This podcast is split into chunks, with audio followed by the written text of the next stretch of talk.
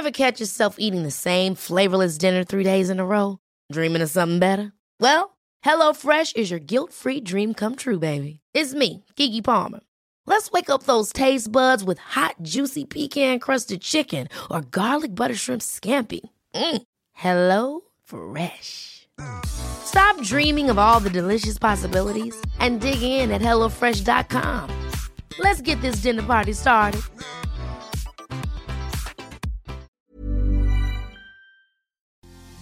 Estás en una relación rota, estás en una relación con muchas fisuras, con problemas de comunicación, los problemas son constantes, ya intentaron solucionar, no se puede, no hay por parte de la otra persona o ya no existe por tu parte el deseo de solucionar las cosas, sabes que es momento de terminar, sin embargo no lo haces porque no te sientes capaz. En este episodio hablaremos acerca de esa incapacidad que sentimos de terminar una relación que ya no da para más. Por favor, ponte cómodo, ponte cómoda, porque ya estás en terapia. Hola, ¿qué tal? Yo soy Roberto Rocha, estoy muy contento de que estés acá como cada lunes en un nuevo episodio. Este tema no es tan fácil y no es tan sencillo porque obviamente estamos hablando de tomar una decisión, de terminar una relación, aunque haya miles de elementos que nos dicen que es lo correcto, aunque haya una razón que nos dice no hay de otra, es momento de terminar, se siente esa incapacidad para poder decirle a la otra persona ya no quiero estar ya quiero dejar esto, cada quien por su lado.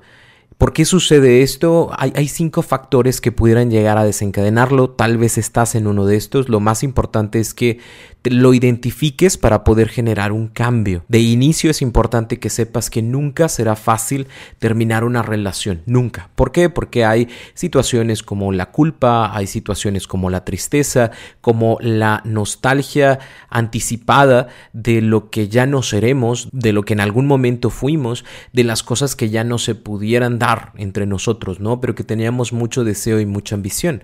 Obviamente ninguna relación inicia pensando en que van a terminar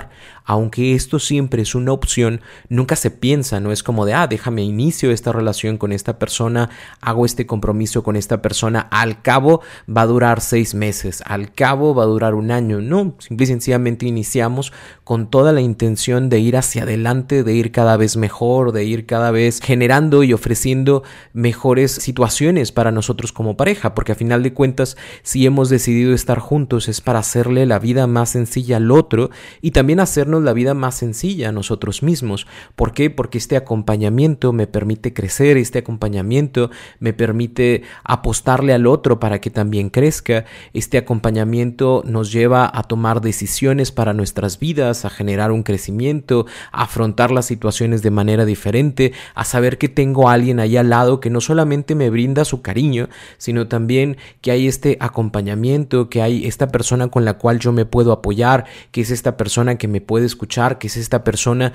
que me abraza y me dice, oye, todo va a estar bien aunque todo está de la chingada, pero todo va a estar bien, va a tener una solución, ¿no? Esa es la idea de las relaciones.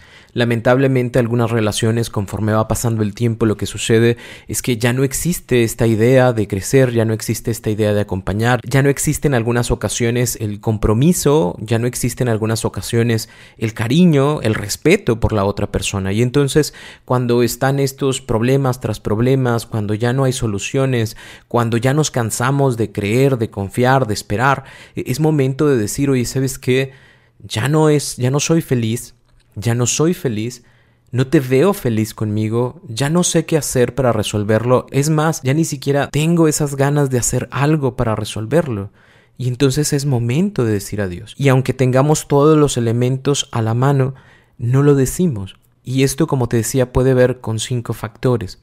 El primero es que tenemos una esperanza de una mejora. Pienso que puede haber algo, no hoy, tal vez mañana, tal vez pasado mañana, tal vez en seis meses, que genere que mi pareja cambie, que genere que yo vuelva a creer, que genere que las cosas pudieran llegar a ser diferentes, que todo se resuelva, ese viaje, ese hijo, ese matrimonio, ese nuevo puesto de trabajo, esa cosa que nos suceda, que nos vuelva a dar ese ímpetu, ese deseo de estar juntos y de arreglar los problemas.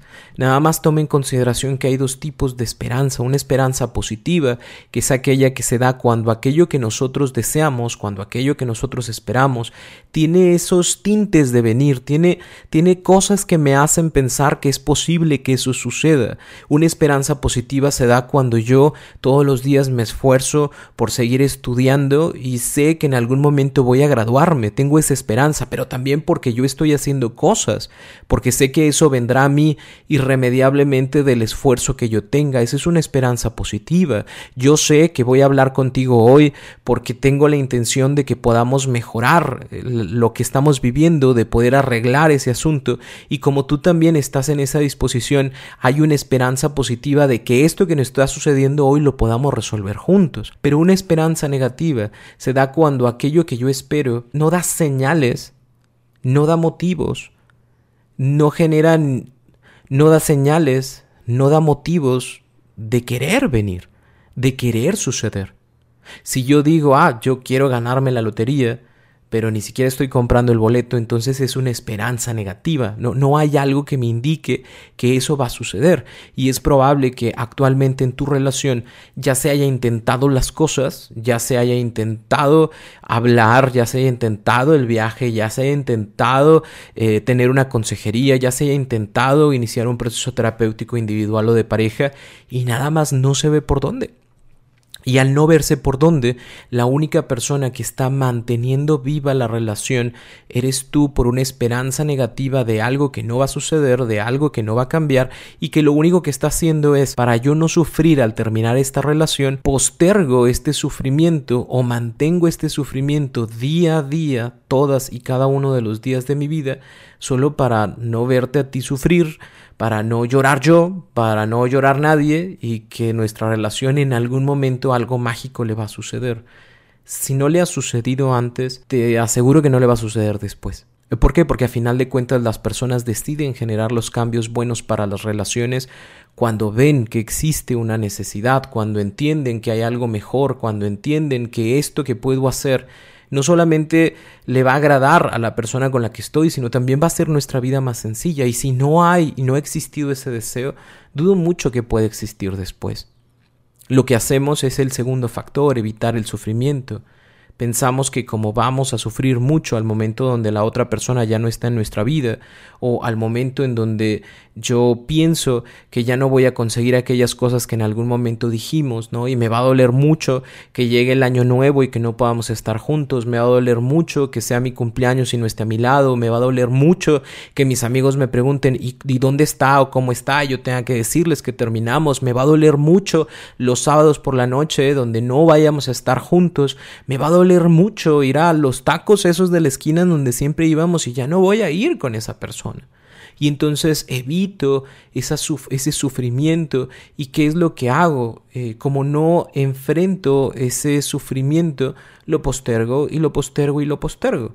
Y entonces para no sufrir en el futuro, sufro en el presente de manera indefinida porque no voy a cortar a esa persona porque no vaya a sufrir después. Entonces entramos en una paradoja de sufro para no sufrir. El tercer factor es el no querer dañar a esa persona. Obviamente quiero a esa persona. No, no, no, ha desaparecido los sentimientos, las emociones que tengo hacia esa persona de la noche a la mañana. Por más cosas negativas que le haya hecho a la relación o que le haya hecho a mi persona, yo sigo teniendo un afecto. Y al tener ese afecto, para mí es difícil pensar en que el día de mañana te voy a decir, oye, sabes que ya no quiero estar contigo y que eso genere que tú sufras, que tú llores, y, por eso se mantiene la relación. En algunas ocasiones sucede mucho que esto ya se utiliza como un chantaje. Si tú te vas, yo me voy a hacer daño. Si tú me dejas, yo no sé qué voy a hacer de mí. Si tú te vas y estás con alguien más, yo voy a estar con esa persona que tú no querías que estuviera. Si tú te vas, yo voy a llorar. Si tú te vas, yo voy a estar afuera de tu casa todos los días con una grabadora en las manos diciéndote lo mucho que te amo y con nuestra canción para que sepas todo lo que estoy sufriendo. Y entonces ese chantaje hace que yo mismo diga, no, ¿sabes qué? No corto porque aquí lo voy a tener afuera no corto porque yo sé que va a estar eh, llamándome, no corto porque sé que le va a hablar a nuestros amigos mal de mí o mal de la relación, no corto porque me da miedo verlo llorar, verla llorar, no corto porque se tira, literalmente se tira al piso y ahí se queda afuera y me siento yo mal porque la gente pasa y dice, oye, ¿qué onda con la muchacha? ¿Qué onda con el muchacho? Y yo me siento mal con esa situación. Entonces, ¿qué pasa? Aquí es donde nosotros también tenemos que entender que cuando tú termines esa relación, obviamente va a existir un sufrimiento y un dolor de la otra persona. Va a existir. ¿Por qué? Porque es humano, porque es humana y porque a final de cuentas se terminan cosas entre nosotros. Ya no vamos a hacer ni a realizar aquellas cosas que en algún momento las planeamos. Me duele. Pero el dolor de la otra persona no tendría que ser un indicativo o no tendría que ser esa obligación para quedarme con el otro, con la otra. ¿Por qué? Porque entonces estoy decidiendo por ti, no por amor, no por cariño, no porque realmente le apueste a la relación, sino porque me siento culpable de tu sufrimiento. Y entonces me quedo y me mantengo para no verte sufrir, me quedo y me mantengo porque me da tristeza verte triste. Y, no se vale. Entonces, aunque me duela, si yo soy la persona que vienen y me dicen, Roberto, ya no quiero estar contigo, la verdad sí me va a doler muchísimo, posiblemente sí voy a llorar, pero también tengo que aprender a ser ese buen ex que dice, pues si me cortaron fue por algo y ya me dieron las explicaciones y ya me dijeron por qué me va a seguir doliendo en mi lugar, en mi espacio, con mis amigos, pero no tengo por qué generar ese sentimiento de culpa en la otra persona, ni decir, ándale, muy bien, para que seas feliz, ahora sí vas a ser feliz ya sin mí, ¿no? No tendríamos que tirarnos al piso en este tipo de situaciones. No estoy diciendo que tus emociones no sean válidas, son bastante válidas, pero no se trata de generar ese sufrimiento en el otro más allá del sufrimiento que ya estás sintiendo, sino más bien el aprender a aceptar que si la relación no funciona, no funciona, y yo también entender que sí, va a generarse un sufrimiento en el otro, pero que ese sufrimiento va a ser una responsabilidad de trabajo del otro. ¿Por qué? Porque todos irremediablemente cuando iniciamos una relación también sabemos y eh, somos conscientes de que hay la posibilidad de que esto no funcione. ¿Sí? Cuando tú compras un coche, también compras un seguro del coche. ¿Por qué? Porque hay la posibilidad de que te choquen o de que tú choques y entonces hay, un seguro que entra ahí que te arregla la, la vida, ¿no? Acá también eh, pasa lo mismo. Cuando tú inicias una relación, no inicias pensando en que esto se va a terminar, pero sí lo haces con la conciencia de que si en algún momento pasa, yo tendré que hacerme responsable de esa emoción. El cuarto factor es el miedo a la soledad. Hay muchas personas que sienten que su relación lo es todo, que sienten que su relación es su zona de confort, que sienten que su relación es el lugar bello, bonito, porque si yo estoy con una pareja entonces estoy bien, no sé si por una cuestión cultural o porque se han vendido esa idea, y entonces resulta que si yo no estoy con alguien, estoy solo, estoy sola. Y al estar solo o sola, por una cuestión tal vez también cultural, eh, pienso que el hecho de mantenerme soltero o soltera significa que estoy mal, ¿no? Que estoy en contra del grupo, que soy ese bicho raro, eh, rara que está soltero o soltera, ¿no? Y que nadie me va a querer y que no voy a estar con nadie y que siempre me voy a quedar así, que voy a ser siempre eh, el, mal tercio en todas las invitaciones y en todas las fiestas.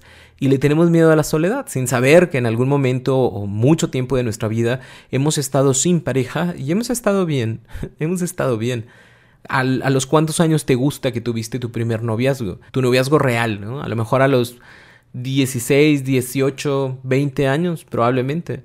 Pero tuviste 15 años bastante buenos en donde estuviste por tu cuenta, en donde eras soltero, soltera y nada te pasó, ¿sí? Nada te pasó. Aprendiste a hacer las cosas por tu cuenta, aprendiste y valoraste la amistad, aprendiste y valoraste acerca de la familia y de cómo éste está ahí para acompañarte y para cuidarte. Entonces es importante que el miedo a la soledad no sea eh, el condicionante para no terminar una relación que ya no funciona Si bien es cierto, ya no vas a estar con ese alguien para compartir y convivir, pero va a haber muchas otras personas en tu vida con las cuales puedes compartir y convivir. Ya no desde una cuestión de pareja como tal, pero sí hay amigos, sí hay familia, sí hay conocidos, sí hay espacio, ¿no? Y también esta idea, ¿no? De que pues nunca más voy a encontrar a alguien más. No, no sé, al menos si lo estás pensando es probable que sí. ¿Por qué? Porque esta creencia que tú vas generando en tu cabecita de nunca voy a estar con nadie más y nadie me va a querer, es una creencia que va a influir en tus acciones y en tus decisiones, ¿no? Y entonces cuando alguien más te invita a salir es probable que pienses no, porque nadie más me va a querer así como soy. Entonces ya no salgo o muestro de mí una personalidad indeseable que por eso mismo hace que las personas no elijan estar conmigo.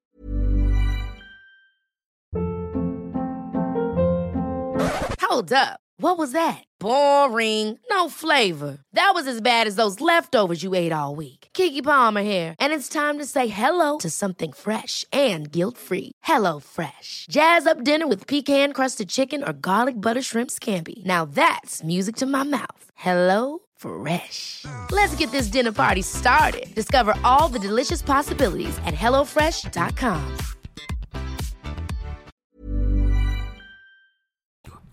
Y por último, el último factor puede ser por una dependencia emocional. A veces los apegos son tan fuertes que creemos que necesitamos del otro para tener bienestar, para estar felices, para estar tranquilos.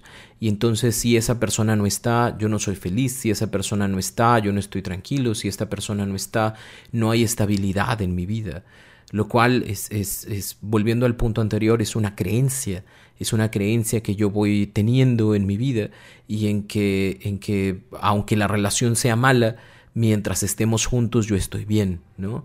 Hay que siempre tener esta lucidez para poder analizar nuestros pensamientos y darnos cuenta de qué es lo que estamos pensando, de qué estamos alimentando a, nuestro, a nuestra mente y probablemente te vas a dar cuenta de que no tiene sentido razón continuar al lado de una persona con la cual ya se intentó, con la cual ya se hizo, con la cual no hay cambio, no hay mejora, o probablemente también tú ya te diste cuenta que no eres capaz de confiar en esa persona. Hay, hay, miles de relaciones que terminan por eso. ¿Por qué?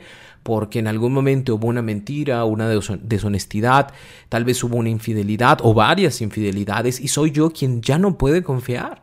Y aunque mi pareja me dice, por favor, confía en mí, mira que yo ya cambié y mira, mira mi celular todos los días que quieras verlo, yo ya no voy a mentirte nunca más, pero yo no soy capaz de confiar.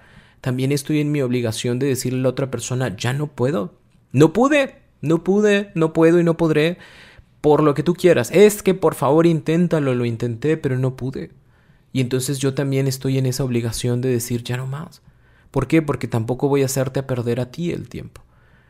Trabajemos en nuestros pensamientos, en aquellas cosas que nos creemos y que creamos acerca de las cosas, acerca de las relaciones. La relación obviamente es algo muy importante en nuestras vidas, no es el punto medular de nuestra felicidad. Nuestra felicidad depende de que muchos factores de nuestra vida se encuentren bien, desde la familia, los amigos, el trabajo, el desarrollo personal, el ejercicio, la alimentación, todo Ah, y, agregado a la pareja, ¿no? Todo esto va a ayudar a que yo me sienta bien, pero si única y exclusivamente me estoy centrando en una pareja y en que no funciona y en que estamos mal y no resolvemos y demás, obviamente voy a llevarme a la borda a todo lo demás. Y entonces ya no solamente tengo un área que está mal, ya tengo otras cuatro, cinco, seis que están mal precisamente porque toda mi atención la estoy poniendo en mi pareja. Cuando uno decide terminar una relación, la decide precisamente porque ya no ve un futuro, porque ya no encuentra una solución, porque lo que en algún momento fueron o fuimos juntos ya no funciona, ya no da, y al ya no dar es momento de decir adiós, no se puede, no se pudo, te agradezco, me duele terminar esto, pero he decidido hacerlo hoy, he decidido hacerlo ya, porque quiero ser sincero conmigo, sincera conmigo y también quiero brindar esa sinceridad para contigo de ya no estoy dispuesto, ya no estoy dispuesta a continuar. Te dejo libre, me permito esa libertad, te agradezco y te digo adiós. Y continuar con nuestras vidas y recomponer lo que en algún momento se destruyó y mejorar lo que necesitamos mejorar, por si deseamos encontrarnos con alguien más, por si decidimos seguir el camino por nuestra cuenta. Pero lo importante es que estemos bien y que no nos mantengamos estancados en una decisión que no tomamos por miedo, por dependencia, por no dañar al otro, por evitar el sufrimiento.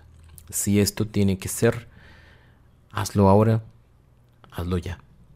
Siempre es bueno estar acompañados. Recuerda que en la ciudad en la que te encuentres siempre hay un psicoterapeuta, una psicoterapeuta con toda la intención de acompañarte en este proceso de duelo. Eh, puede que no sea nada sencillo para ti eh, y siempre es bueno estar acompañados. Eh, también te recuerdo, están los talleres en línea. Si en algo puedo ayudarte a través de los talleres, para mí sería un gran placer. Los talleres es como un libro, pero en video, en las cuales yo mismo te acompaño en ese proceso de decir adiós a una persona o en el proceso de lograr generar una independencia emocional de esa persona de la cual me siento atada. ¿no? Si quieres saber o tener más información de esto, visita www.robertorocha.com.mx diagonal talleres en línea. Ahí podrás encontrar todos los talleres como cerrando ciclos, independencia emocional, eh, autoestima en reconstrucción, amarme más, amar consciente, superando una infidelidad. Todos estos temas están ahí con toda la mejor intención de poder crear algo mejor para tu vida, para tu vida emocional y sobre todo para que puedas realmente liberarte de las situaciones y encontrar esa paz y tranquilidad que todos buscamos. Para mí es un gusto poderte tener por acá. Primeramente Dios, nos vemos la próxima semana con un nuevo tema. Si tienes alguna duda, por favor, en redes sociales ahí dime, Roberto, me encantaría que hablaras de este tema. Roberto, tengo esta duda, con todo gusto estoy ahí para servirte. Me va a tardar un poquito porque gracias a Dios hay muchos mensajes, pero te aseguro que te voy a contestar. Primeramente Dios, nos vemos la próxima semana y recuerda que durante todos los días en mi cuenta de Facebook, de Instagram, de YouTube, de TikTok, estoy ahí compartiendo información para tener una vida más tranquila, más práctica, más feliz. Para mí un gusto, un placer y por favor ponte cómodo que ya estás en terapia.